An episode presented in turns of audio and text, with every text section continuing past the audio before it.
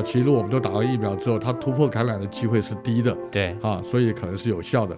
但是对 Omicron 来讲呢，哈，哎，可以告诉你几乎完全无效啊，而且更可怕。原因在哪里哈？因为 Omicron 它会突破性感染，它不管你打几剂，它仍然会在你身上造成你的感染。嗯哼，啊，但是呢，你的感染一定是无症状或是啊轻微。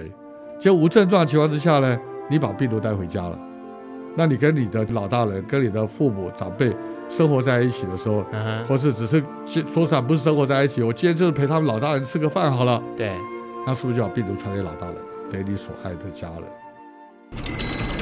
欢迎光临。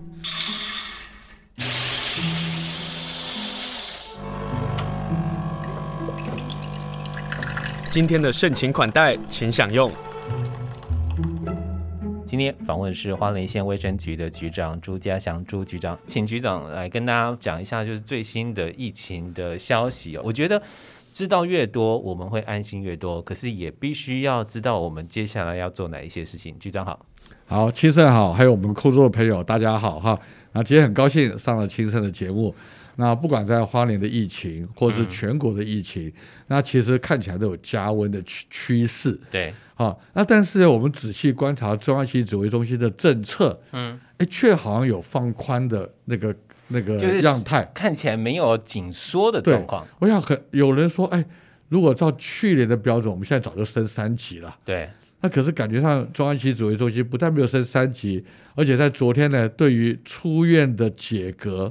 又放宽了，嗯，好、啊，那你只要连续两次，哈，二十四小时间隔二十四小时以上，你的 CT 值大于三十以上，就让你回家了，啊，大于三十就可以回家了。哎，对，如果一个确诊的个案，对，啊，那他后来在医院在确诊之后，然后在医院在这个住院治疗的这个期间，如果连续两次。CT 值大于三十以上，嗯，而且两次的间隔超过二十四小时，那他就解隔。那他需要隔离，他还是要做自主？啊，回家做自主健康管理就好了。啊哈，哎，就七天。因为他认为大于三十以上，他的病毒量非常低，对，啊，对社区的传播力是几乎是没有了，嗯哼，啊，几乎是零的。所以呢，啊，他用这样的方式让你提早解隔。对，啊，那也就是说，我们对于病毒越来越了解。之后，那对于病毒的特性啊、呃，这个依照病毒的特性，我们去做了适当的回应。嗯，那事实上，Omicron 这样的一个病毒，确实跟它之前的阿尔法跟贝塔哈，它的哥哥姐姐们其实有很大的一个不同跟落差。嗯，那 COVID-19 啊，新冠病毒早期刚开始发展出来的时候，它最主要是寄生在我们的下呼吸道的的黏膜上面。哈，对。那 Omicron 呢？哎，它经过了三十几个突变点之后，那它实际上是现在呢比较喜欢住在上呼吸道。嗯哼，好，这两个的差别不同。好，在哪里？下呼吸道就在肺部里面。嗯，所以为什么之前的啊阿尔法或德尔塔哈最早的 COVID-19 重病死亡啊，它很容易产生重症，嗯哼，好或者是死亡。嗯哼，可是金盛你知道，它跑得越深，在我们肺部跑得越深，它跑出来的机会就越小。少越少越小，对，对，所以它的传播力当然会比较慢哦。啊，但是呢，Omicron 呢，这家伙哈、啊，哎，它就寄居在上呼吸道，嗯哼，比如在鼻的你鼻子的黏膜、喉咙，所以你看 Omicron 它很多的症状就是喉咙痛啊，对，哦，肝啊不舒服、咳嗽啊，哈，那它在上呼吸道，哎呀，这个离我们外界很近，所以它进出很方便，好，所以它传播力高。啊，所以我们现在说，比如说捅鼻子，那个是最好、最方便的检查方法。是是是是是是，所以所以其实呃，Omicron 因为它在我们的上呼吸道黏膜啊寄居啊，那而且很快的在那边成为一个聚落，所以其实啊，我们捅鼻子抓出来的机会其实是蛮高的。嗯，啊，那以前的话，它的早期的这个 COVID-19，不管阿尔法或德尔塔哈这些让大家害怕的，它是在比较深部。所以有时候你捅鼻子，可能这个假阴性的机会还是会有。对，好，那现在到这 Omicron 不然怎么讲？它是住在上呼吸道。嗯，那上呼吸道它在进出方便，所以它传播力很强。嗯，可是因为它只有上呼吸道，对，它不会到肺部，所以产生重症、肺炎、死亡的几率就变得相对非常的低。嗯，那就变成我们的一般的像感冒一样的这个这个样样态。嗯，所以这就是啊，Omicron 它我们在防疫的过程中跟前面的思维是会有点不太一样。可是从今天我们看到的，就比如说像中国上海的那边的消息，他们现在连呃有两千名的解放军都到那里。面对这个同样是 Omicron 的，好像各国的疫情处理的方式是不同的。呃，包括我们呢、啊，嗯、全世界哈，目前对于新冠病毒的防疫措施，嗯啊、呃，以最严谨、最严厉的态度来面对的，就是两岸一家亲哈啊啊，中国跟台湾。Uh. 其实你看欧洲跟美国哈，还有纽西兰哈、澳洲。他们其实早就在往解封的路上走，对，甚至在国外很多的国家都已经把口罩都拿掉了、嗯、啊。那但是他们的案例呢，每天上万，对啊，啊，所以这是非常，如果以我们现在的防疫政策来看，他们的防疫政策也是觉得非常扭曲的，嗯啊，我们这边只要有个上百个个案，哇，全台湾的人紧张的要命，对，但是这个美国或欧洲。每天啊上上上十几万的人，但他们却把口罩都拿掉了，然后恢复正常的生活了。所以你很难想象为什么同样一个 Omicron 在不同的国家却有这么大的差别。那当然事实上是因为啊，我们现在对 Omicron 这样的一个病毒，其实它是一个啊，算是在 COVID-19 就是新冠病毒里面，它在经过这么多的突变之后，嗯，它变成一个比较传播力强，但是重症率很低的一个比较叫良善的病毒，好，我把它称之为是良善的病毒。嗯，有人认为说 Omicron 是一个大魔王，我我倒认为他可能是个大天使，嗯，啊，因为他是来终结哈终结我们这个新冠疫病，新冠病毒的疫情。因为他刚开始出来的时候，的确大家就在猜他是不是来终结这疫情。对，看起来这方向是如此吗？对，看起来是方向。像比如他现在的妹妹哈，他的 BA two 哈，BA two 的传播力更强，但是事实上呢？其实我想也跟我们所有的这个空中朋友讲，在这个自然宇宙间有一个不灭的原则，嗯，好，不灭的原则，好，这是一个真理，不灭的原则。这个原则是什么？病毒的传播力越强，它的毒性越低。好，我再讲一遍，就有点像是 SARS，病毒的病毒传播力越强，它的毒性越低。嗯哼。我们现在还有听到 SARS 吗？没有，没有，因为呢，SARS 病毒力传病呃那个毒力很强，对，被感染都死掉了，所以它传不出去了。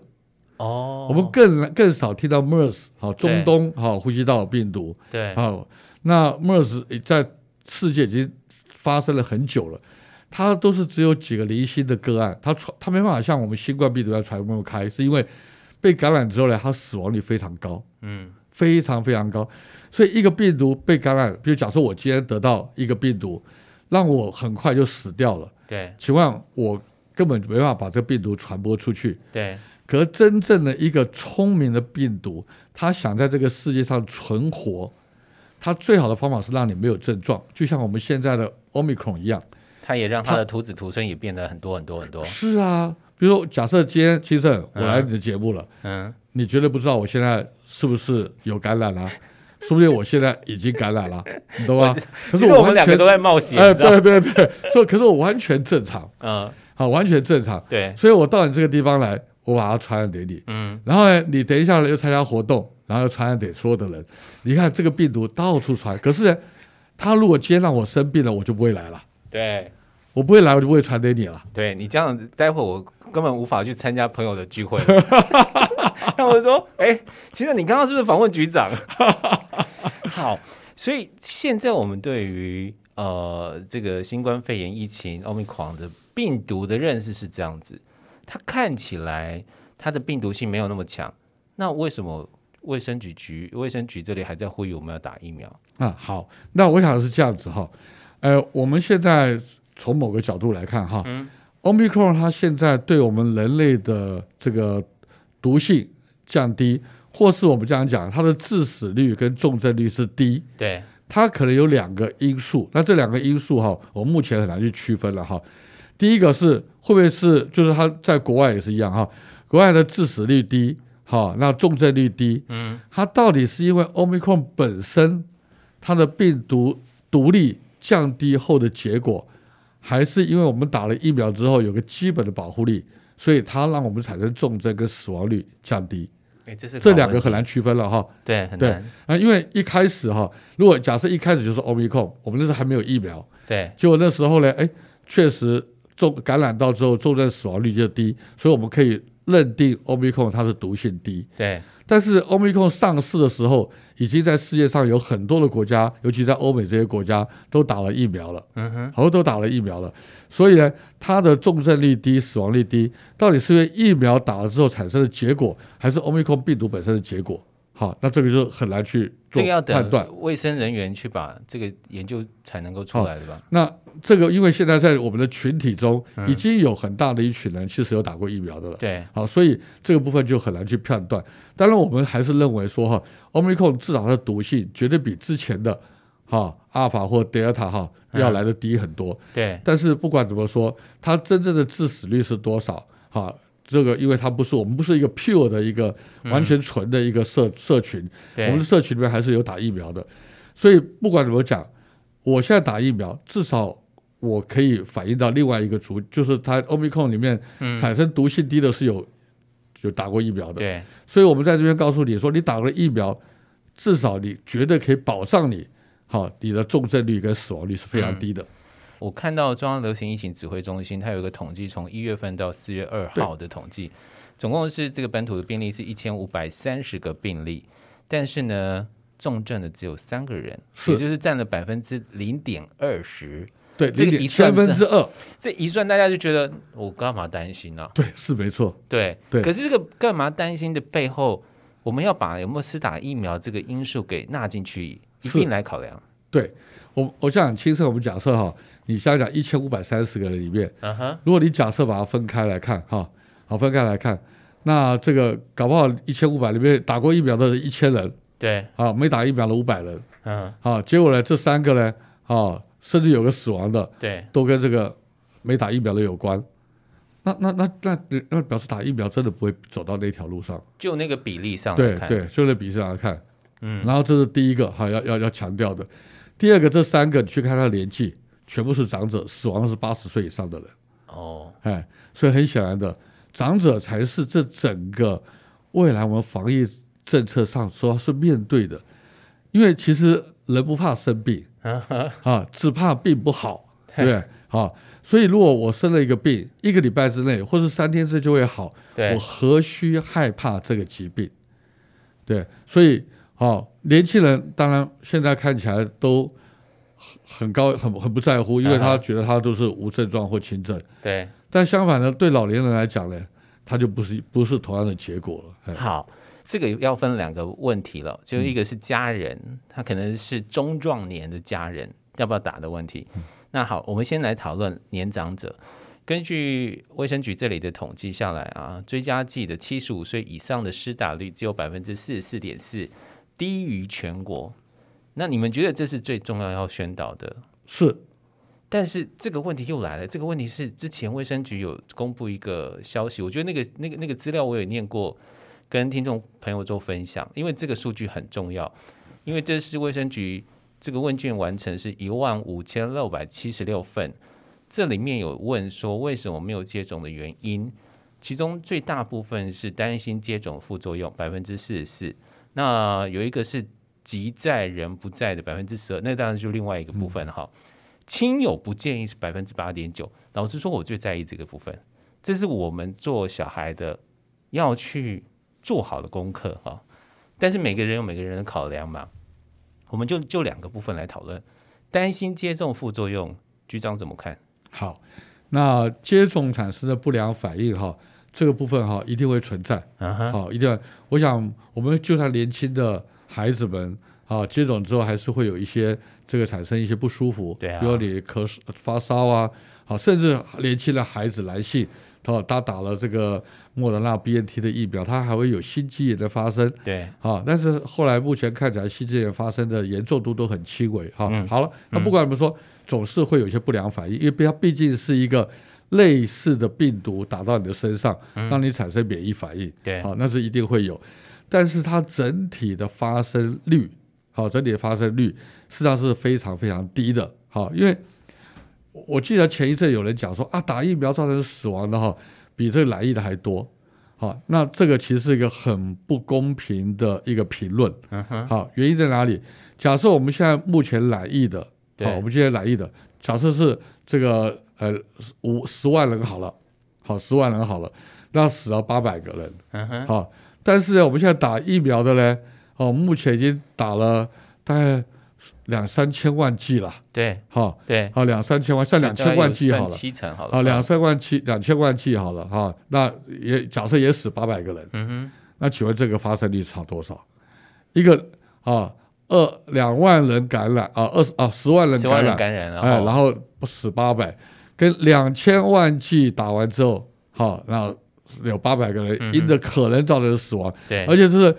很明确是认为他死亡哦，对，哎，那这样子的比例差，你看差很多吧？嗯，对，两千万的八百跟十万的八百，好，这是第一个。第二个，呃，两十万人的八百是明确是因为这个病毒感染造成死亡的。对，两千万这个八百呢，你去分析它里面到底有相关性吗？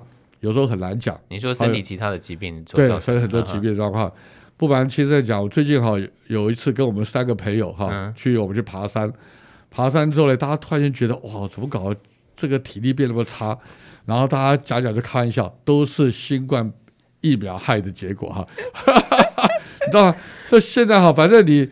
做事不顺啊，哈，哎，人不服老，人不服输，那我们都要砍他别的原因。对对对，对，疫苗就成为第一个拿来说的。对，OK。像我们举举个例子好了哈，我想这个是非常明确的例子，就是我们那时候在花莲的这个警察局有一个这个秘书，主任秘书，不是打了他们呃呃疫苗之后，然后大概将近隔了十天之后，不幸哦不幸呃这个离世了哈。对。那那时媒体的下标就是啊、呃，这个主呃卫生局呃这个警察局主秘啊，施打新冠疫苗后造成死亡。对，其实这个个案哈，我们后来去分析，跟他去在整个在治疗慈济的团队治疗结果，他其实应该是感染到我们的恙虫病。恙虫病啊？对，哎，恙虫病，哈。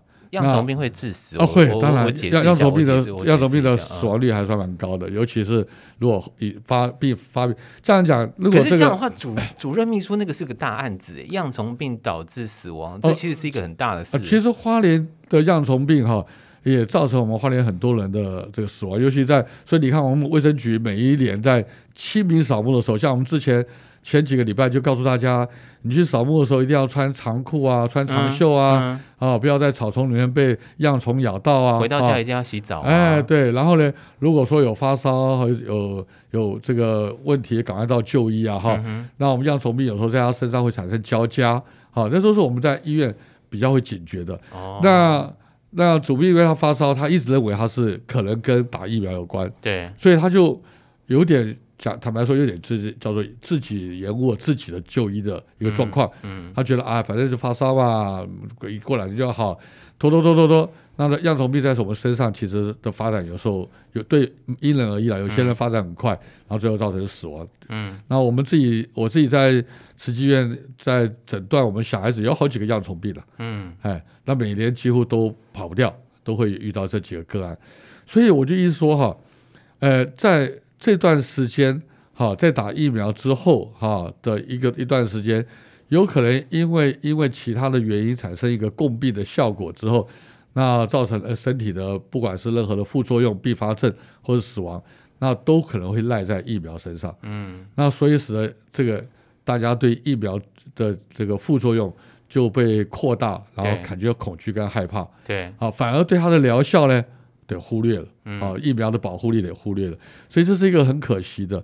所以我自己认为哈，呃，你回头看我们很多的这个，当然我觉得这也是中央疫情指挥中心要特别强调的，就是说对疫苗的安全性跟疫苗的这个所谓的呃副作用的哈，让我们民众要有正确的认识，嗯，而不是啊道听途说，哈，危言耸听，嗯，那那这样子会造成我们民众的因为对副作用的恐惧跟害怕，而他不愿意去。接种，嗯，那这是所以因此哈，所以我们卫生局我那时统计出来后，结果针对这样的一个结果，我就请了啊这个很多的长者。有啊，包括您爸爸。哦、啊，我父亲大人，对我我们其实做了两两部影片。啊哈，一部影片是叫做子女篇，子女篇就是回应刚才青盛所问的，嗯，我们很多的周边的家人不希望我们的长者去打针，对，好，那子女篇是告诉我们的子女，你爱的爱你的家人，嗯、爱你的父母，你就带他来打针吧，好像我爸爸。不瞒先生，我爸爸已经快九十，我妈妈也九十了。嗯，我爸是真的是全身没有个器官没有病的。哦，但是我爸打完三剂疫苗。嗯，哎，那我妈更是。那所以我们找了像包括那个吉安乡乡长和尤乡长，他妈妈是失智症。嗯，啊，那他也完成三剂疫苗。嗯，啊，那这是我们的叫子女篇。那针对于我们周遭的亲人。好，周哦，就是这个老人家周遭的这些儿女们，嗯，好，那希望你能够正确正确的认识这疫苗的对老人家的保护。那另外我还做了一部片，就是老人家现身说法，对，好，叫长辈篇，啊，那我们其实长辈篇之前就已经播出来了，对，就找了很多年纪大的长者，也是用不同的言语语言哈、嗯，然后来告诉大家来打疫苗。嗯，因为疫情现在看起来有扩大的状况，全台啊，不只是花莲。全中运的防疫的措施是按照中央吗？还是中央来做？好，那全中运哈是一个全国教育部非常大的一个活动。嗯，那基本上从头到尾都是教育部来主责。是，那所以它的防疫措施也是由中央疫情指挥中心来做预定。那我们地方政府是完全是配合。那所以我们地方政府没有办法要求说，呃，你要得要怎么去做？好，比如说举个例子，我我很想哈。那所有的这个参与的人哈，都要提出三天啊内的 PCR 的证明，同时要打完三期疫苗之后才能够参加。对，好，这是我个人认为是我们理想化，呃，理想化。但是如果说中央没有这样的预定，我们是无法要求的。对，好，所以这个部分我们就完全配合中央啊去做。那至于全中运啊，是不是要闭馆？好，就像我们现在。奥运像奥运这样的闭馆来比赛，那这个部分也都是由中央来预定，嗯哼，啊，那我们都是完全配合。可是比如说，好，这些全中运的学生们，他们都会出去玩，难得来花莲嘛，东大门夜市一定会去嘛。可是，在这一波的这疫情当中，东大门有确诊者的足迹有到哪里去？那相关的地方的这些呃措施，卫生局应该有要加强或者是怎么做吗？对，那我想在。我们地方政府能做，就是努力做好我们的环境的清消，嗯、做好保持环境的是一个安全可信靠的哈、嗯。那其实其实我们现在哈很多的这个足迹啊，东大门是常见的哈。那但是我们说实话，我们现在没有一个人是因为到东大门之后被感染的。哎，是耶，哎，对，啊啊，我想我想我们东大门足迹很多哈。像东大门夜市会很开心，哎、说你说的句话，对对对对，对，但。那个我们那个包子店也也很多人去啊哈，有啊，我们现在、啊、好几个重要的名名店都都被我们现在看足迹表都是为了要看哪些名店我们没有去过，是对、嗯，这是玩笑话了，但是的确是我们要看的啦，嗯。所以整体来讲哈，我想呃，虽然说 Omicron 它的传播力很强，嗯，但是也不是强到说让你来看一眼晃一下就会被感染，嗯，好，那只要你在东大门逛夜市的时候保持一个原则啊。呃，就戴了戴好口罩，戴好戴满，嗯，然后去逛，那尽量买东西回家吃，不要边走不要边走边吃，嗯，啊，那尽量不要在呃。跟大家群聚吃吃饭，嗯，我想你会在东大门被感染几率非常低，嗯，然后东大门的业者我知道他们都是非常积极在做清销，嗯，他开店前也做清清消，结束后做也做清销，对，好，我想这也是我们县政府也非常积极在注意的事情，观光处呃盯他们盯得很凶，嗯，啊，那我想每个每个店哈，每一家商店也都希望自己能够一直维持不会造成感染的状态，对，因为如果某个商店真的有确诊个案在里面被确诊啊、嗯、啊，因为哦，假设因为去包子店吃了这个真的被确诊了，哈、啊，那对包子店来讲，信商誉是影响很大。是啊，所以任何商家他都非常积极的、严谨的来做防疫的政策，这我是绝对相信的哈。那所以其实我们来花莲来旅游的人，我倒觉得不是那么担心你走过哪些地方，嗯，啊，但是呢，哇，你好。基本上还是要做好自身的这个防护，哎、啊，那呃，到这些地方去买东西，回宿舍回房间吃嘛。对，哎，那跟家人共餐，不见得一定要在餐厅啦。对啊，哎、你就买东西回宿舍，然后呢就开始玩电玩追剧。对，安安静静的。这几天也是希望大家能够能够不出门就不出门。那出门的时候，参加一些市集活动的时候，请记得也就不要边走边吃。通常这种市集都有规划一个区域是吃东西的地方。嗯，那在一个空旷的地方吃。嗯、可是局长，你今天来上节目，有个问题我得要问啊，就做媒体的还是得要问这个事情。今天的数字有增加吗？确诊哇，今天我们花莲仍然有确诊个案，不过这个确诊个案还是跟我们之前的。啊，这个瓷器的个案，哈、嗯，那呃延伸出来的，嗯，对，好，详细的数字一样是下午三点钟的时候，卫生局会召开记者会，没错哈，因为我们不能再多。今天，因为我们还是要依照中央疫情指挥中心的这个这个规定了哈，嗯，啊，但我们也会跟着中央疫情指挥中心的记者会之后的啊这个来公告，嗯，像昨天中央疫情指挥中心的记者会，因为假日的关系挪到三点，所以我们是四点钟，所以我们今天我一看中央疫情指挥中心的。这个时间点啊，如果它是三点，我们就是四点；如果是两点，我们大概就三点。就请大家还是要做好我们个人防护。回到我们刚刚在广告之前要问的问题，我们做家属的怎么做这件事情？因为很多长者都这样想。比如说我跟我妹的讨论就很清楚，是我们在外面其实移动的太，比如说我们要访问人，我妹在台北工作，她减少她几乎有甚至有一年的时间不回来，就我们只是担心我们的老大人。其实我们身上其实可能也会有感染到，可是很多人就会认为说，老大的人都在家里啊，反正他又不出门，那就不用打疫苗。这这个问题就就百分之八点九的亲友不支持，甚至有可能更多的认为就是他不出门不足不出户，他就不会感染啊，不是很好。对，那我想亲胜这是一个非常重要的一个议题哈。嗯。那比如我们像。在老大人的接种率最差的是左西哈，对，那或是万隆哈、护理哈，对，尤其像护理哈，那护理我们护理的乡长那个跟我说，哎，我们非常积极努力的啊，一直在劝这些长者出来打疫苗。长者说，反正我也碰不到外人，啊，秀林乡也是其中名列前茅的，啊对，对，没错，他们觉得他碰不到外人，啊，那或者是说，我也听到这样的一个言论，就是说啊。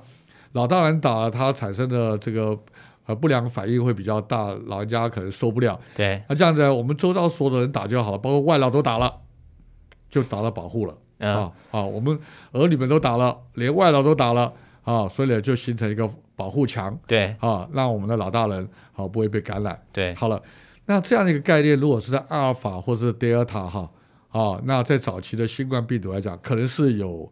是有效的，啊，要可能是有效的哈。嗯、那因为早期如果我们都打完疫苗之后，它突破感染的机会是低的，对，啊，所以可能是有效的。但是对 Omicron 来讲呢，哈，哎，可以告诉你几乎完全无效啊，而且更可怕。好，所以啊，我自己在脸书上也写一段话，就是非常危险的思维。对，原因在哪里哈？因为 Omicron 它会突破性感染，哈，那它不管你打几剂，它仍然会在你身上。造成你的感染，啊，啊，但是呢，你的感染一定是无症状或是啊轻微，那其实很多都无症状。对，就无症状情况之下呢，你把病毒带回家了，那你跟你的家，那跟你的老大人，跟你的父母长辈生活在一起的时候，或是只是说实话不是生活在一起，我今天就是陪他们老大人吃个饭好了。对，那是不是就把病毒传给老大人了？对，你反而是因为我无症状，嗯，所以。我不认为我有带 Omicron 病毒，可是你跟老大人吃个饭，你却把这个病毒赠送给你所爱的家人，嗯，这是非常可怕的事情。对，相反的，像以前，好，我生病了就生病了，我生病了反而不会去看我的父母，对不对？对，所以我父母反而得到保障。对，好，那我以前打了疫苗，也确实防止了阿尔法或德尔塔这种早期的新冠病毒的感染。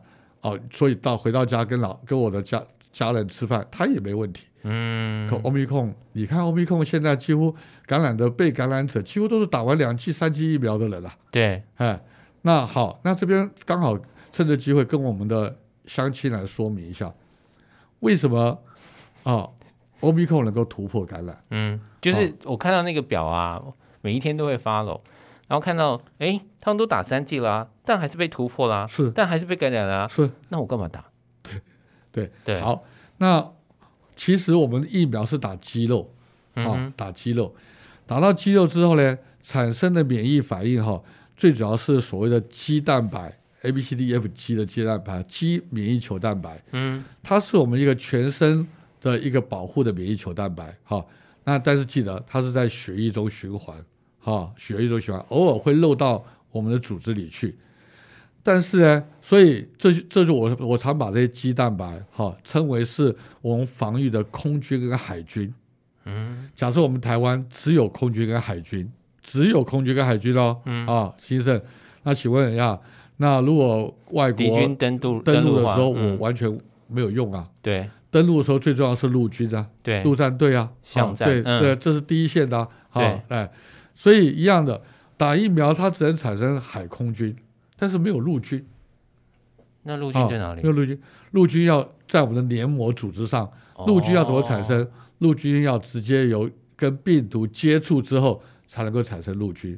那个免疫系统是不同的。嗯。啊、哦，免疫系统是不同的哈、嗯、啊，所以打完疫苗之后可以预防重症，这是所有疫苗历史上都是如此。打完疫苗之后可以预防重症跟死亡，因为什么？假设我今天的那个病毒跑到我的呼吸道黏膜，对，结果呢，因为黏膜没有保护力，所以它穿过黏膜啊，直接到我们的身体边来，结果要经过血液循环到全身产生作用，结果血液里面有什么？有抗体，对，就把它消灭掉了，对，所以它无法产生全身性的免疫反应，啊，全身性的变化，但是它可以产生局部的变化，嗯，啊，所以它有轻症，但是它不会重症。对。啊，那因为我们有陆军，也就是说，大规模的这些敌军来的病毒，它必须要透过陆海，也就是疫苗，先杀它个大半，然后剩下我们的免疫力的这些陆军，它才有能力一一歼灭。对，刚好相反，嗯哼，大规模的病毒从我们呼吸道进来，对，好，我们吸进去了，对，吸进去了，第一个面对就是我们的黏膜，哦，陆军，所以第一个面对作战是陆军。是，好，陆军要有很强的陆军把它通过杀掉，对，那这些病毒进不了我们身体，哦，对。但是如果说我们陆没有陆军，它就长驱直入，通过黏膜进到血液里，对，经过血液里，就我们血液有很多的海空军，对，所以海空军可以把它摧毁掉，让它无法再跑到别的器官去。比如说我们进到从黏膜进来，嗯，呼吸道黏膜进来，它不会跑到脑，对，不会跑到肝。对，不会跑到肾，不会跑到其他的去的的地方去，因为我们有海空军在血液中循环，阻止了这些病毒扩散到其他器官。嗯，但是呢，血液中的这些这这些这些军队无法去抵抗，无法去面对。嗯，那个时候大规模病毒进来，在黏膜的沙滩作战。啊，哎，对，那唯有什么？唯有说传统，唯有我们经过这些病毒到我们呼吸道黏膜。我们呼吸道黏膜激起我们呼吸道黏膜产生的一个局部的免疫反应，对，好，这个是局部免疫反应，跟我们全身免疫反应是不一样的，就是我们喉咙痛啊，对对对对对，局部反应，而局部免疫反应产生之后，我们可以制造陆陆军出来，对，制造陆军出来，所以有了陆军之后，它再有别的病毒进来，它就无法进到身体边去。所以我们要做一件事情，就是要打疫苗，而且还要吃饱睡好，是。对，这个很重要。所以为什么？奥密克呃，那个新冠病毒哈，在疫苗的发展上，嗯、那我想清盛可能有听过，就是说我们除了用肌肉注射之外，有人想做呼吸入型的疫苗，嗯，嗯，那这个吸入型的疫苗如果能够成功，它就是制造陆军跟海空军的，嗯、是一个完整的一个。防疫措保保护保护的疫苗，嗯，而不是只有局部的保护的这个作用。所以为什么我们现在即使打了三剂还是会被被感染？只有我们只有局部的保护作用。好，今天非常谢谢卫生局局长朱家祥朱局长来上我们现场的节目。最后提醒大家，打疫苗可以到花莲火车站施打，对不对，局长？对，为我们乡亲在花莲火车站前做疫苗接种的服务。好，谢谢局长，谢谢，谢谢。